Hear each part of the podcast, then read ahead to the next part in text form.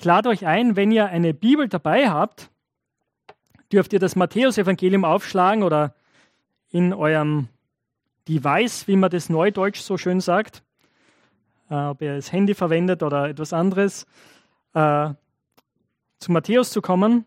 Und wir sind im Kapitel 26 und betrachten heute die Verse 31 äh, bis 46.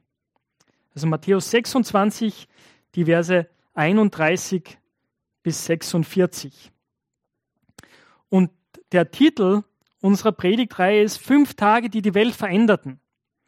Diese fünf Tage beginnen mit dem Mittwoch der Karwoche oder Holy Week, wie sie auf Englisch heißt, und enden mit dem Ostersonntag. Und heute sind wir in unserem Text, äh, nach unserer Zeitrechnung sind wir sozusagen in der, äh, in der Nacht von Donnerstag auf Freitag und wir würden das noch zum Donnerstag rechnen wahrscheinlich, aber nach jüdischem Denken sind wir eigentlich schon, gehört es schon zum Freitag dazu, gell? weil der jüdische Tag beginnt mit dem Abend. Und wir sind in dieser Nacht, die so zentral ist, die heiliger Boden ist. Und wir erleben Jesus, wie er mit dem, was auf ihn zukommt, ringt. Und das ist wirklich heiliger Boden. Und ich möchte die Fong jetzt bitten, nach vorzukommen. Sie wird uns den Text vorlesen. Vielen Dank, Fong. Matthäus Kapitel 26, Verse 31 bis 46. Ich lese aus ba Basis Bibel Übersetzung.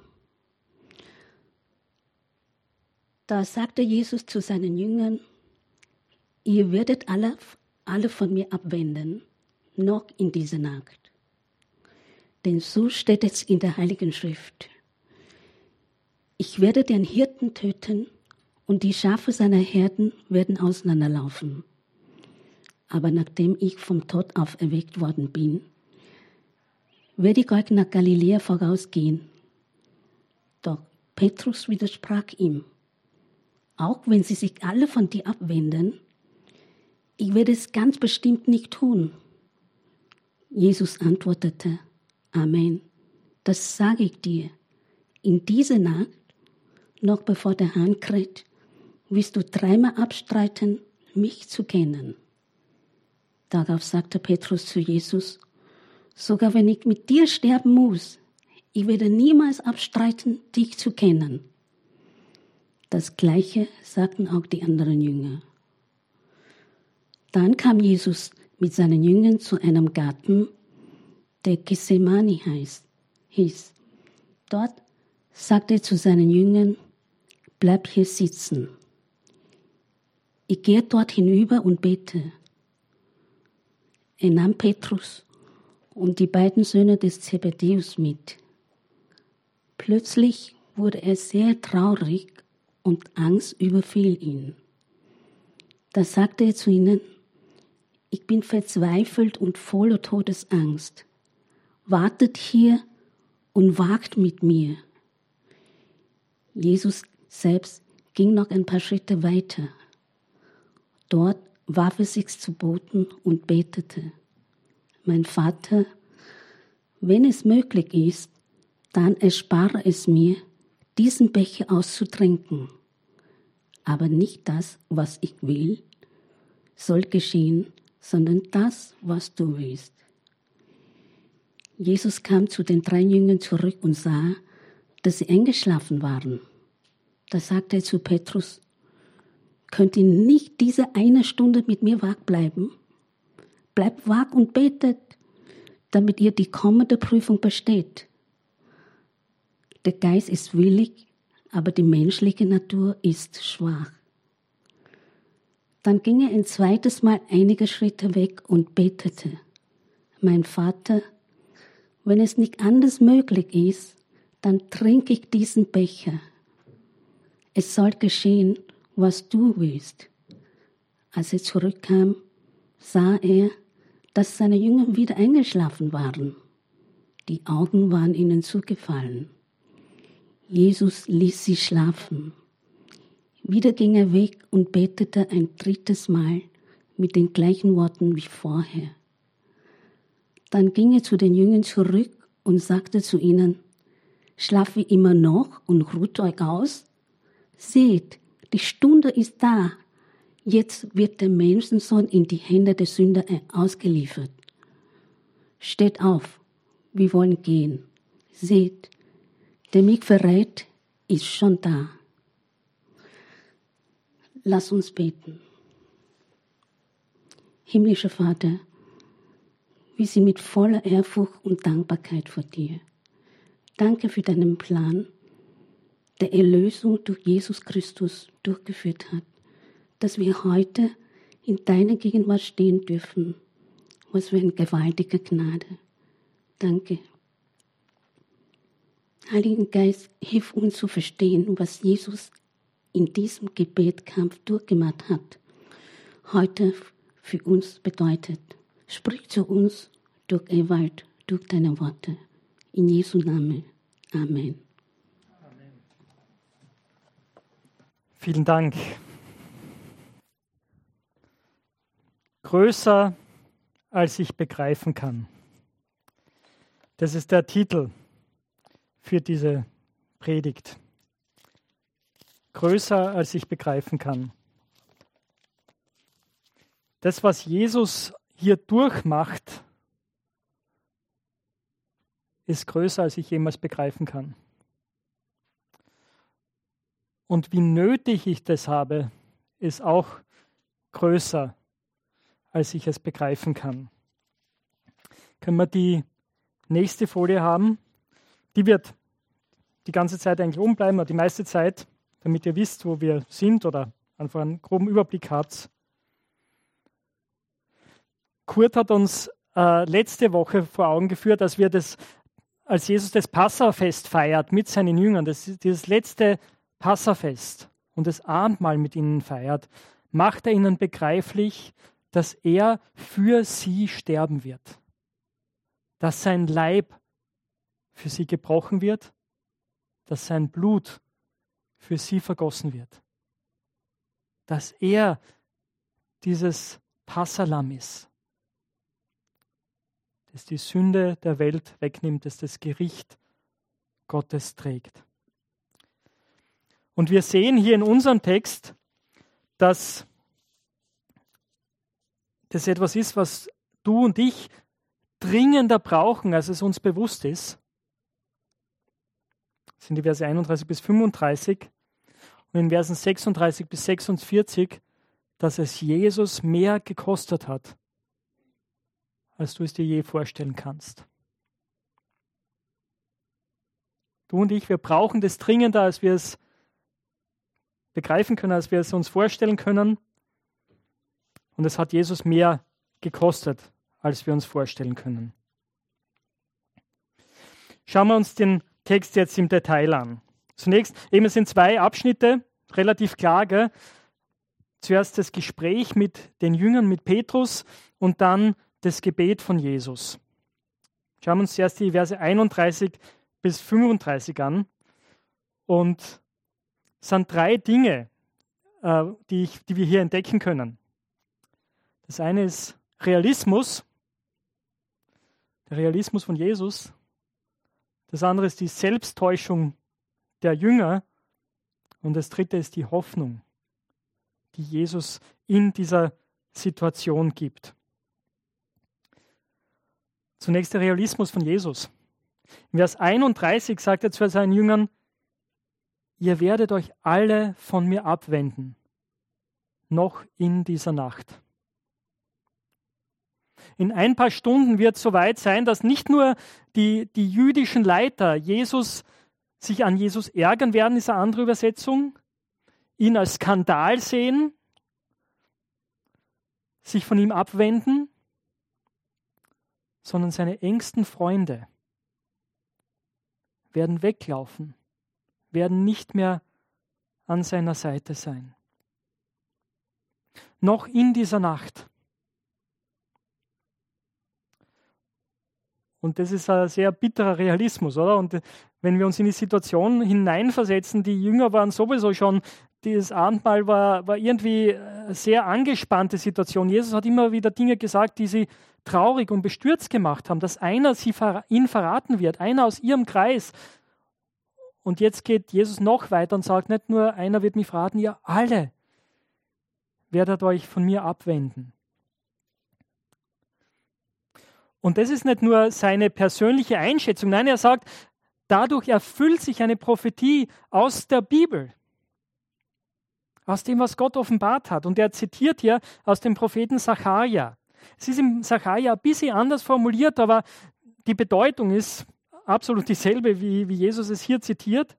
Er sagt, denn so steht es in der Heiligen Schrift, ich werde den Hirten töten und die Schafe seiner Herde werden auseinanderlaufen.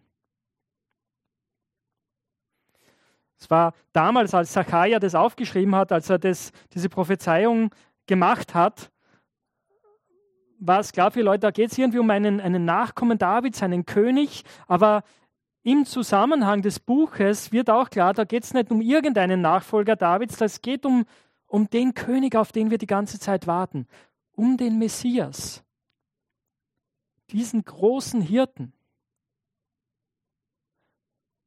Und dann wird ihm was ganz Geheimnisvolles gesagt, nämlich dass Gott selbst diesen Hirten schlagen wird, ja, wie es die Basisbibel übersetzt, töten wird. Gell?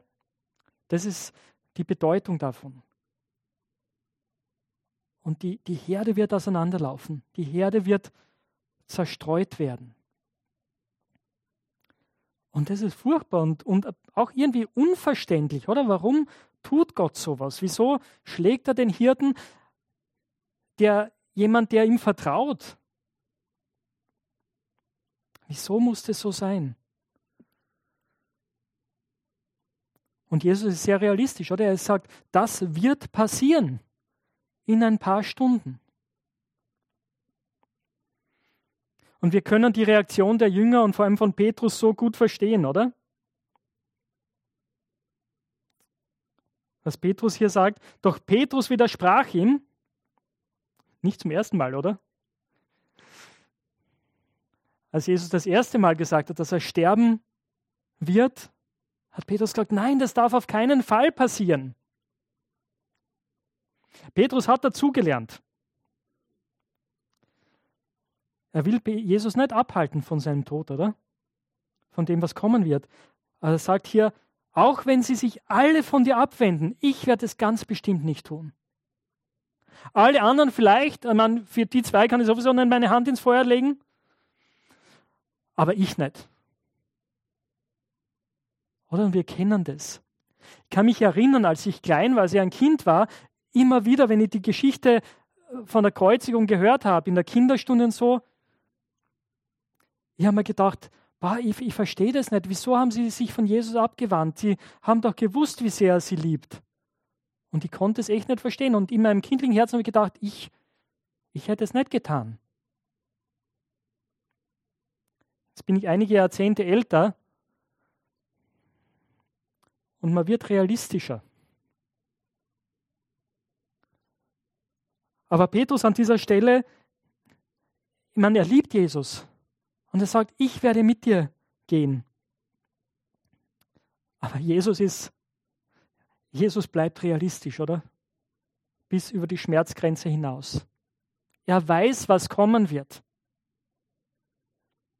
Jesus antwortete, Amen. Das sage ich dir, in dieser Nacht noch bevor der Hahn kräht, wirst du dreimal abstreiten, mich zu kennen, wirst du mich dreimal verleugnet haben. Er sagt, na Petrus, auch du wirst gehen. Du wirst sogar dreimal sagen, dass du mich nicht kennst. Es wird passieren, bevor der Hahn kräht. Die Hähne, ich habe das nachgelesen, ich habe das auch nicht gewusst, anscheinend in Judäa zur damaligen Zeit so ungefähr zwischen 1 und 2 Uhr ja, in der Früh spielt sich das Ganze dann ab. Und Petrus sagt noch einmal, sogar wenn ich mit dir sterben muss, ich werde niemals abstreiten, dich zu kennen. Und ich glaube nicht, dass Petrus das so dahin sagt. Ich glaube, er meint es wirklich ernst. Und er ist inspiriert von Jesus, oder? ich meine, in diesen Tagen, wir, es ist so bewegend, wenn man Präsident Zelensky hört aus der Ukraine, oder? Der sagt, nein, ich werde hier bleiben und wenn ich hier sterben muss, oder? Und es inspiriert sein Volk, standhaft zu bleiben in dieser schwierigen Situation. Und ich glaube, so ähnlich geht es äh, Petrus hier. Er sagt, ja, Jesus, wenn wir Märtyrer sein müssen, dann bin ich an deiner Seite. Ich werde als Märtyrer sterben. Und natürlich, er als, als jüdischer Junge hat er die Geschichten der Makkabäer gehört. Diese furchtbaren, aber inspirierenden Geschichten, wo seine jüdischen Vorfahren standhaft geblieben sind in grausamster Verfolgung. Und Petrus sagt, ich werde an deiner Seite bleiben. Aber es ist letzten Endes eine Selbsttäuschung, oder? Er wird es nicht schaffen. Es ist nicht möglich. Der Realismus von Jesus, die Selbsttäuschung der Jünger, weil alle anderen, oder? Ganz am Ende im Vers 36 in diesem Abschnitt sehen wir, das Gleiche sagten auch die anderen Jünger. Ich meine, wer will da zurückbleiben, oder? Das können wir verstehen. Ich würde auch sagen, nein, nein, hey, wir auch, wir auch, wir sind auch dabei. Aber das Gute ist, obwohl Jesus genau weiß, was passieren wird und dass sie sich alle von ihm abwenden werden, er lässt sie nicht fallen, oder? Ich habe einen Vers hier mittendrin ausgelassen. Und das ist der Vers 32. Schauen wir uns an. Aber nachdem ich vom Tod auferweckt worden bin, werde ich euch nach Galiläa vorausgehen. Das ist gute Nachricht. Das ist Hoffnung.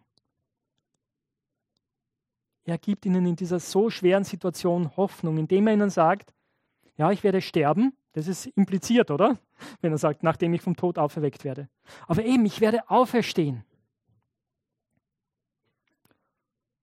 Und wir werden uns wiedersehen.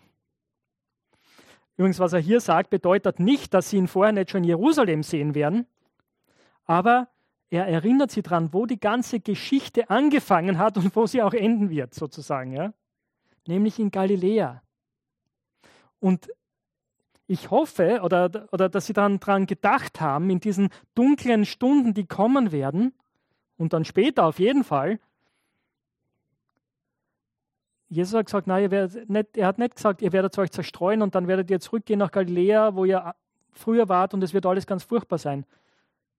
Er sagt, wir, ich werde euch vorausgehen nach Galiläa. Ich werde da sein. Da ist Hoffnung mitten in dieser dunkelsten Stunde. Das ist dieser erste Abschnitt, der eigentlich ein bisschen eine Vorbereitung ist zu dem, was jetzt dann kommt. Sie gehen, wahrscheinlich ist das Gespräch aus, auf dem Weg aus der Stadt raus und man muss da über ein Tal hinweg, das ist das Kidron-Tal. Äh, und ihr, die einige von euch waren schon in Jerusalem, ich weiß es, ihr, ihr werdet diese Orte kennen. Gell? Und dann auf der anderen Seite ist der Ölberg. Und es war eigentlich dieser Weg, den Jesus und seine Jünger wahrscheinlich in dieser Woche oftmals gegangen sind, weil sie haben außerhalb von Jerusalem kampiert, sie waren in Bethanien zu Gast bei Freunden und es war ein gewohnter Weg. Und so gehen sie den Ölberg rauf und sie kommen zu einem, einem Gut, zu einem Olivenhain mit einer Weinpresse und das Gut heißt Gethsemane. Und Jesus sagt dort, als sie zu diesem Garten kommen, zu diesem, dieser Olivenölplantage oder diesem Garten, ja, sagt er, bleibt hier sitzen. Ich möchte weitergehen, um zu beten. Das ist auch etwas, was sie von Jesus kannten. Dass er immer wieder einmal allein war, um zu beten. Und sicher war auch das haben sie auch gemerkt, okay, aber das ist jetzt doch anders als sonst. Und Jesus nimmt drei seiner Jünger mit.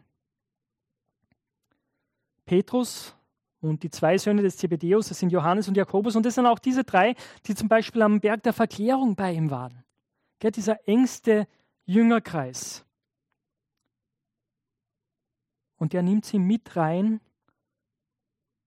in das, was jetzt kommt in seine Stunde tiefster Verzweiflung. und möchte mit uns jetzt anschauen, Jesus und seine Furcht, Jesus und sein Vertrauen, Jesus und seine Fürsorge und Jesus und seine Entschlossenheit. Zunächst die Verse 36 bis 39, Jesus und seine Furcht. In Vers 37 eben lesen wir, er nahm Petrus und die beiden Söhne Zebedeus mit. Plötzlich wurde er sehr traurig und Angst überfiel ihn. Das heißt, die Jünger haben mitbekommen, dass Jesus, der sich bis jetzt echt zusammengerissen hatte, oder? Ich meine, er wusste ja die ganze Zeit schon, was jetzt kommen wird, aber jetzt überfällt ihn große Angst. Und sie haben das gemerkt, sie haben das gesehen an ihm, an seinem Verhalten. Aber er sagt es ihnen auch. Da sagt er zu ihnen, ich bin verzweifelt und voller Todesangst. Jesus, der wie ein Fels in der Brandung gestanden ist, angesichts sehr herausfordernder Situationen, wo er auch schon mit dem Leben bedroht worden ist, der immer souverän war, der immer alles in der Hand hat, der den Sturm gebändigt hat, der Dämonen ausgetrieben hat. Er sagt, ich bin verzweifelt und voller Todesangst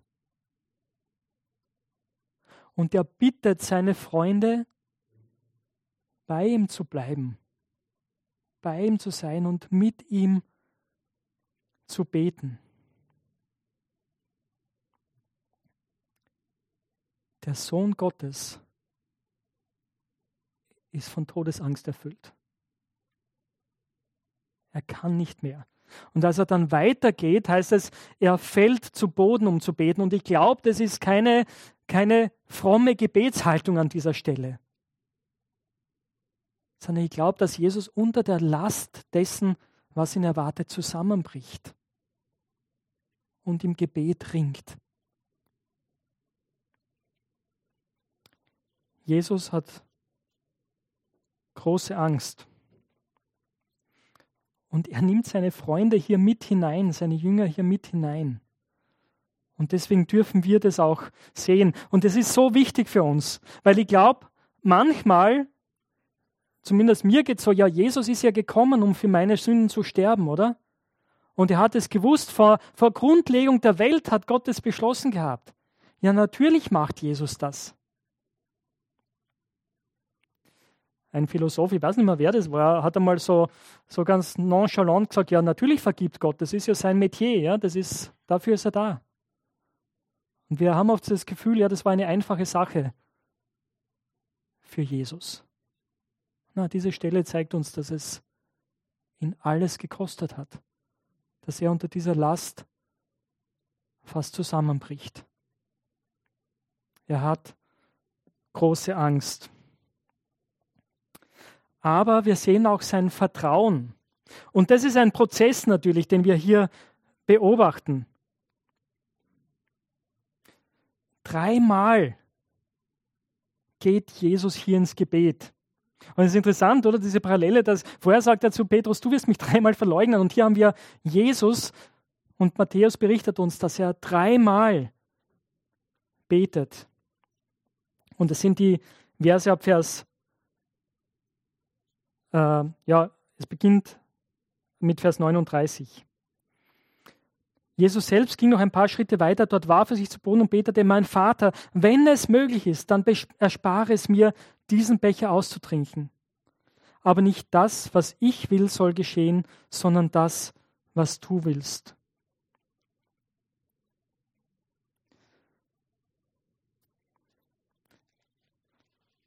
Beim zweiten Mal betet er fast dieselben Worte, oder?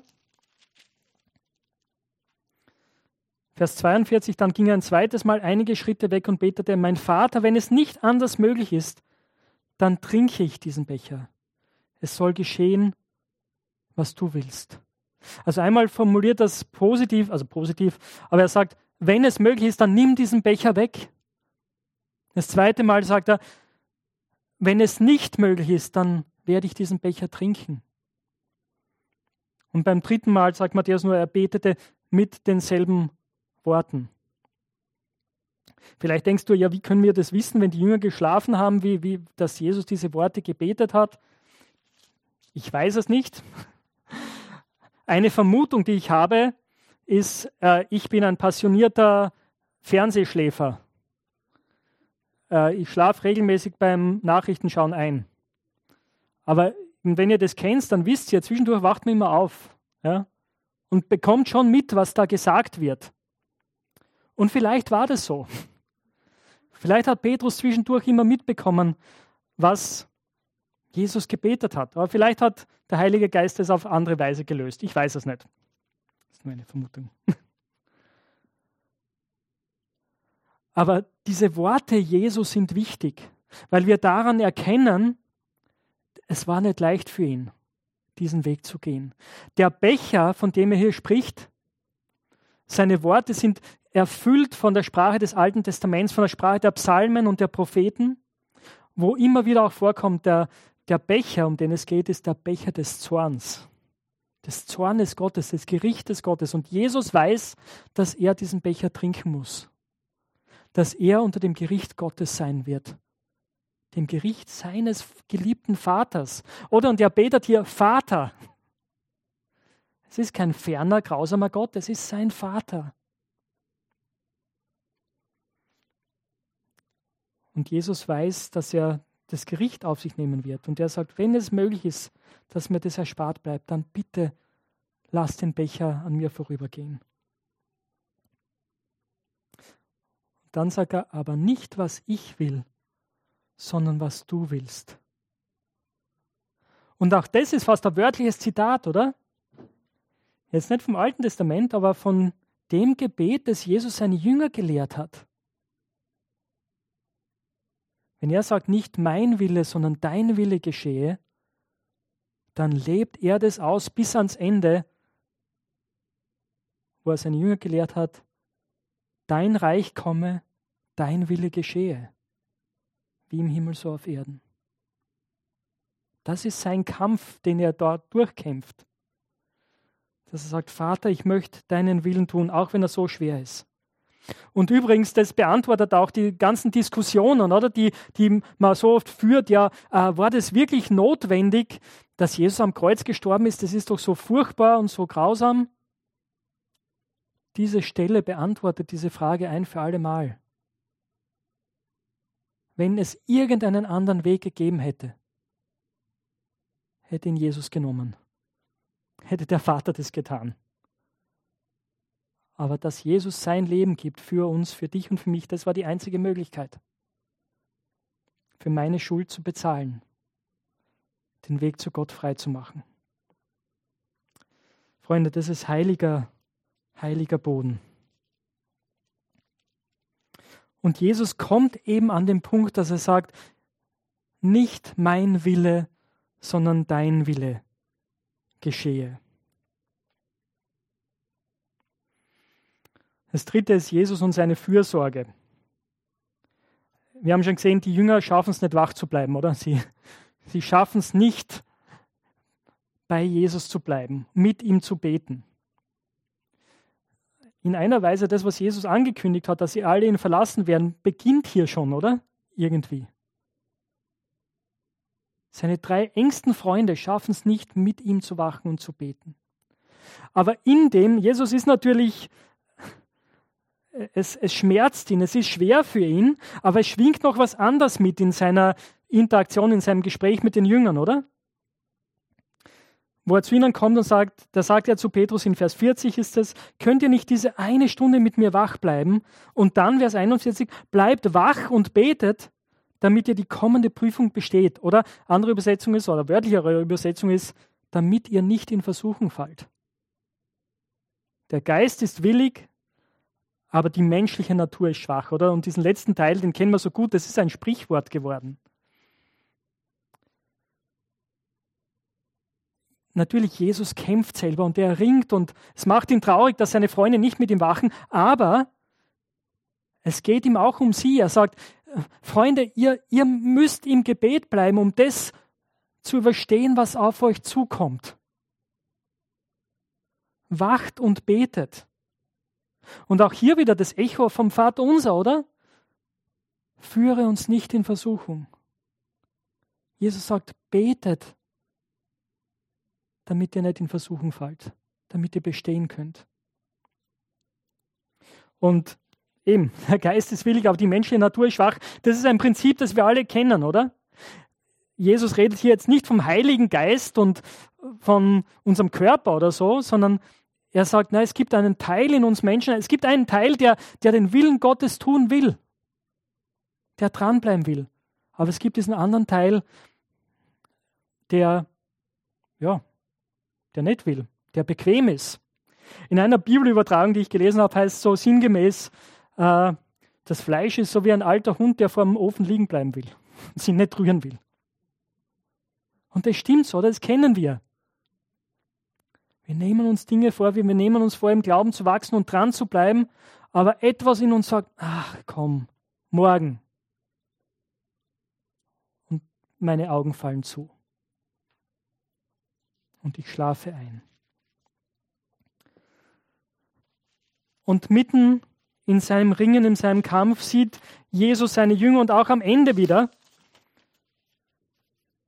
in Vers 44, wo er zum dritten Mal zu ihnen kommt, oder na, zum zweiten Mal, Jesus ließ sie schlafen, wieder ging er weg und betete ein drittes Mal mit den gleichen Worten wie vorher. Dann ging er zu seinen Jüngern zurück und sagte zu ihnen, Schlaft ihr immer noch und ruht euch aus? Seht, die Stunde ist da, jetzt wird der Menschensohn in die Hände der Sünder ausgeliefert. Aber nur diesen ersten Teil, der, der ist gar nicht so leicht zu übersetzen. Und wenn ihr in eurer Bibel mitlest, dann habt ihr vielleicht, vielleicht ist er bei euch als Frage formuliert, vielleicht aber auch als Aussage. Vielleicht steht bei euch auch da, schlaft nur weiter und ruht euch aus. Es ist nämlich vom Griechischen her nicht so einfach zu übersetzen, zu sehen, ist das eine Frage oder ist das eine Aussage. Beides ist möglich. Es kann sein, dass Jesus seine Jünger sieht und Mitleid mit ihnen hat und irgendwie sagt, ja, schlaft. Jetzt ist es eh, der, der Moment, wo der, die Zeit war zu beten, ist eh vorbei. Ruht euch aus, aber natürlich nachher weckt er sich sie gleich auf. Aber Jesus ist hier voller Mitgefühl für seine Jünger. Und wir sehen, er hat den Kampf an dieser Stelle eigentlich hinter sich gebracht. Oder der Kampf, des Ringen ist hier an dieser Stelle zu Ende. Er ist um seine Jünger besorgt. Und, und das ist das vierte, er ist voller Entschlossenheit. Jesus sagt, jetzt ist die Stunde da. Und dieses Wort mit der Stunde, es begegnet uns in den Evangelien immer wieder. Wenn du die Evangelien liest, achte drauf. Bei Matthäus und vor allem auch bei Johannes, wenn von der Stunde geredet wird. Wenn Jesus sagt, meine Stunde ist noch nicht gekommen. Aber jetzt an dieser Stelle ist die Stunde da. Die Stunde, wofür er gekommen ist. Jesus wird ausgeliefert werden in die Hände der Sünder. Und er geht ganz bewusst in diese Begegnung rein, oder? Fällt euch das auf? Der letzte Vers, Vers 46. Steht auf, wir wollen gehen. Seht, der mich verrät, ist schon da. Jesus wird hier nicht überrascht, sondern Jesus ist bereit. Er hat diesen Kampf gekämpft dort im Garten. Den Kampf, den niemand von uns, den du und ich nie bestehen hätten können eine der wichtigen Wahrheiten, die wir als Christen glauben, ist, dass Jesus das perfekte Leben geführt hat, das wir nie führen können. Dass er in allem versucht worden ist, wie jeder von uns, aber nie gesündigt hat.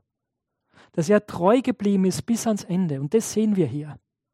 Und deswegen ist er derjenige, der für meine und deine Schuld bezahlen kann.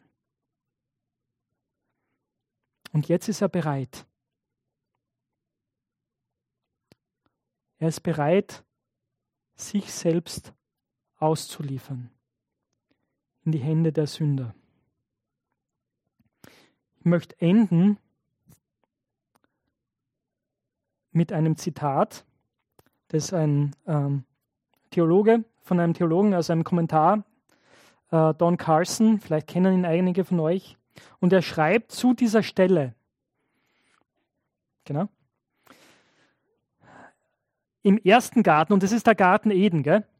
ganz am Anfang der Bibel. Im ersten Garten verwandelte nicht dein, sondern mein Wille geschehe, das Paradies in eine Wüste und brachte die Menschheit von Eden nach Gethsemane. Dadurch sind wir alle, die ganze Menschheit, an diesen Ort des Kampfes und der Gottferne gekommen. Jetzt bringen die Worte nicht mein Wille, sondern dein Wille. Furchtbares Leid für den Mann, der sie betet. Doch sie verwandeln die Wüste in das Reich Gottes und bringen die Menschen aus Gethsemane an die Tore der Herrlichkeit. Lasst uns miteinander beten. Herr Jesus Christus, wir preisen dich. Du bist für mich und für uns alle in die Finsternis gegangen. Du hast den Becher, das Gericht Gottes, ganz auf dich genommen, ganz geleert bis ans Ende. Und du hast in dieser schweren Stunde, und wir, wir können uns das nie vorstellen, was das bedeutet hat, gesagt, nicht mein Wille, sondern dein Wille geschehe. O Herr, und wir danken dir, dass du uns geliebt hast und uns liebst. Und wir, wir beten, dass wir von dir lernen, dass wir das lernen im Alltag zu sagen, nicht mein Wille, dein Wille geschehe. Und so möchte ich uns alle jetzt einladen, mit mir gemeinsam zu beten, die Worte, Herr, die du uns gelehrt hast. Vater unser im Himmel, geheiligt werde dein Name, dein Reich komme, dein Wille geschehe, wie im Himmel, so auch auf Erden. Unser tägliches Brot gib uns heute und vergib uns unsere Schuld, wie auch wir vergeben unseren Schuldigern. Und führe uns nicht in Versuchung, sondern erlöse uns von dem Bösen. Denn dein ist das Reich und die Kraft und die Herrlichkeit in Ewigkeit. Amen.